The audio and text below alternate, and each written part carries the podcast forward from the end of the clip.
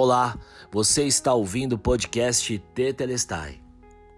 E disse Deus: Na verdade, Sara, tua mulher, te dará um filho, e chamarás o seu nome Isaque, e com ele estabelecerei a minha aliança, por aliança perpétua para a sua descendência depois dele.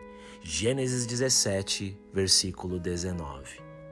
Deus mudou o nome de dois dos patriarcas. Abrão se tornou Abraão em Gênesis 17, 5. Jacó se tornou Israel em Gênesis 35, 10. Repare comigo que só o nome de Isaac não foi mudado. Por que Deus não mudou o nome de Isaac? Porque foi Deus quem deu esse nome. O que vem de Deus não precisa ser mudado. O que vem de Deus é leve, é simples, é natural, não é forçado. O que vem de Deus traz paz, faz a gente ficar bem. Nosso coração fica tranquilo, não agita, acalma, não bagunça, arruma, não brinca, ama e cuida. Eu entendo porque o nome é Isaac.